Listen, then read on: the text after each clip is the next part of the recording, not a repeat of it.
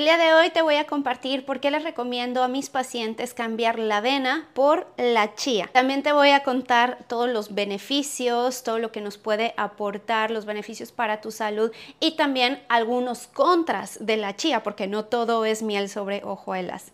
Hola, yo soy Dulce Dagda, soy nutrióloga holística, tengo una maestría en nutrición y dietética y antes de comenzar te quiero invitar a que descargues mi guía gratuita para la salud gastrointestinal que te puede apoyar muchísimo. Si padeces de gastritis, colitis, reflujo, problema de síndrome de intestino irritable puede ser una gran ayuda y que es totalmente gratis. Te lo dejo en las notas de información de eh, canal de YouTube o de podcast si es que me estás escuchando en formato de podcast.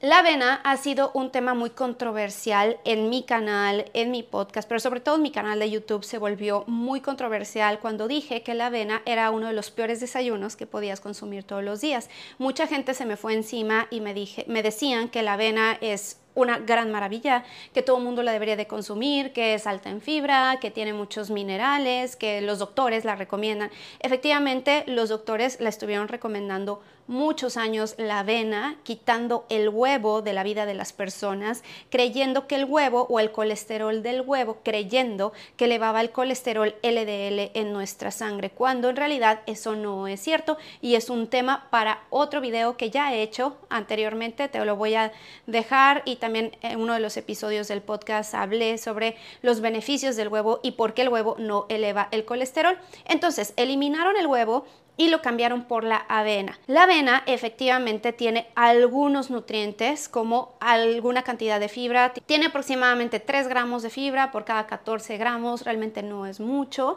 Eh, tiene ciertos minerales, ciertas vitaminas, tienen betaglucanos, que es un tipo de fibra que pueden ayudar a proteger el estómago. Sin embargo, eh, si está combinada con gluten o está procesada en donde procesan el gluten, si tú tienes alguna sensibilidad al gluten, eres celíaco, o tienes problemas gastrointestinales, problemas del intestino o tienes algún problema de piel, no es una buena idea consumir este tipo de avena. Tendría que ser avena gluten free y también que sea avena del Steel Cut Oats, que es la que apenas cortaron y que es en su forma más integral. Si además tú consumes la avena por sí sola, se te va a elevar la glucosa bastante en la mayoría de las personas. La gente que consume una porción adecuada de avena todos los días, pero además combinada con proteína, con una fuente de grasa y con más fibra, o sea, podrías ponerle psyllium, podrías ponerle zanahoria, algo que tenga más fibra, puede ayudar a contrarrestar y que no se te eleve la glucosa muchísimo. Ahora, yo lo que he visto tanto con mis pacientes, con estudios también, eh, estudios que están en levels en la página, te voy a dejar la información, la mayoría de las personas les eleva muchísimo la glucosa, incluyéndome a mí. Yo no tengo resistencia a la insulina ni diabetes, pero utilizo un monitor continuo de glucosa que generalmente lo traigo puesto y entonces he visto cómo se me dispara la glucosa a 40, 60 puntos, a veces hasta más si la consumo solita. Si la consumo enfriada, con todo esto que te dije, que traiga proteína, que traiga grasa y más fibra, no se eleva tanto, sin embargo, siempre tengo una elevación, un pico de glucosa. ¿Qué es lo que le he estado recomendando a mis pacientes de hacer si les gusta y disfrutan de un pot rich, de un bowl en las mañanas? Es cambiarlo por la chía. La chía ha sido utilizada por culturas mesoamericanas, desde los aztecas, los mayas también la utilizaron y desde entonces se data que la chía era consumida por estas culturas. Entre los beneficios encontramos que tiene proteína. Entonces, sí tiene cierta cantidad de aminoácidos, pero no tiene el perfil completo de, los aminoácidos esenciales que necesitamos para construir masa muscular. Puede ser un boost de proteína que le estés aportando algo más si consumes proteína a nivel vegetal, es, es un aporte, pero también sería importante agregarle otro tipo de proteína. Le puedes poner alguna fuente, por ejemplo, de colágeno, le puedes poner otro tipo de semillas, nueces y entonces empiezas a crear proteínas completas, pero no tiene todo el perfil de aminoácidos, pero es un excelente boost. Contiene omega 3 sin duda alguna pero no tiene la biodisponibilidad que tiene, por ejemplo, el salmón o cualquier otro pescado que, tiene, contenga omega 3, porque está en su formato ALA. La mejor forma de absorción del omega 3 es en EPA y en DHA, que los contienen generalmente los pescados y algunas carnes. Por ejemplo, la carne de cordero también tiene omega 3 en su formato muy biodisponible. En este caso de la chía, sí tiene cierta cantidad de omega 3, pero es un formato que se llama ALA, que no se absorbe al 100%, sino que se queda guardado para cuando se requiera utilizar por el cuerpo, lo puede convertir a EPA y ADHA, pero eh, realmente se absorbe aproximadamente entre un 15 a 20%. No es mucho, pero es otro aporte, otro aportecito que le estás dando de omega 3. Contiene antioxidantes, esto es importante. La cantidad no es muy grande de antioxidantes, pero nuevamente estás dándole un boost, un aporte extra de antioxidantes a tu cuerpo. Y la parte más importante de la chía, a mí me parece, es la cantidad de fibra que tiene en muy poquita cantidad. Por 3 cucharadas, o sea, 30 gramos de chía, contiene 10 gramos de fibra. Es bastante, comparado con la avena que decíamos que tiene 3 gramos de fibra por cada porción.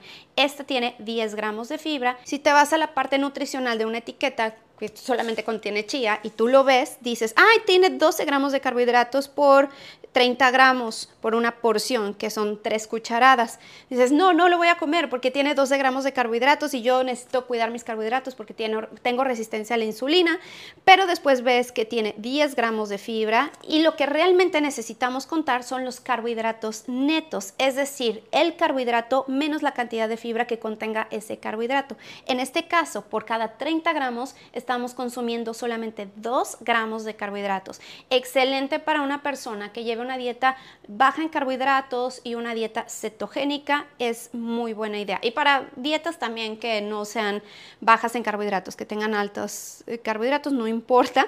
Ahora, por esta cantidad tan maravillosa que encontramos de fibra en la chía, nos puede ayudar si la consumimos a menudo durante la semana a bajar los niveles de colesterol en sangre, el LDL, el mal llamado colesterol malo, pero al final así es como se le conoce, el LDL, que son las lipoproteínas de baja densidad y que se elevan por un producto de inflamación que tenemos en nuestro cuerpo.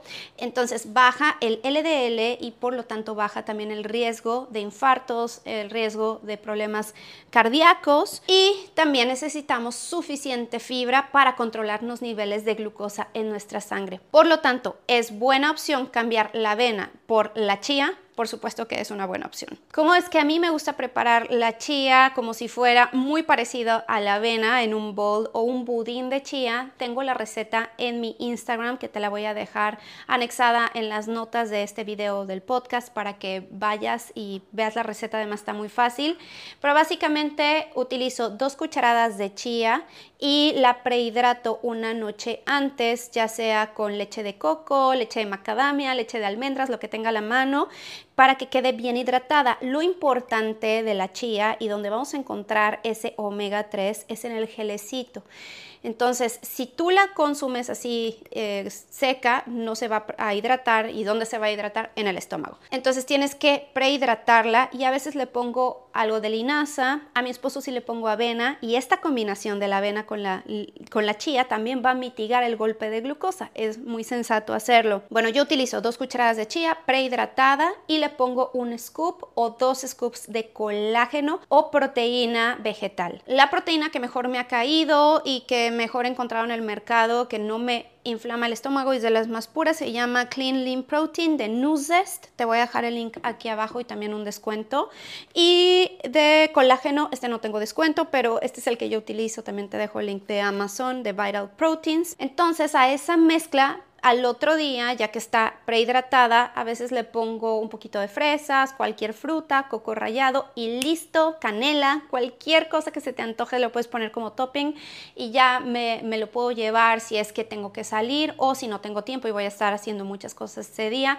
Ya lo tengo listo en un mason jar, en un frasco y me lo como. Sabe rico y además te mantiene lleno muchas horas por la cantidad de fibra. Y estás dándole a tu cuerpo un boost de proteína, pero además le estás agregando proteína proteína extra, le estás dando fibra, le estás dando grasas saludables. Ahora, ¿qué tenemos que tomar en cuenta de cuidados sobre la chía?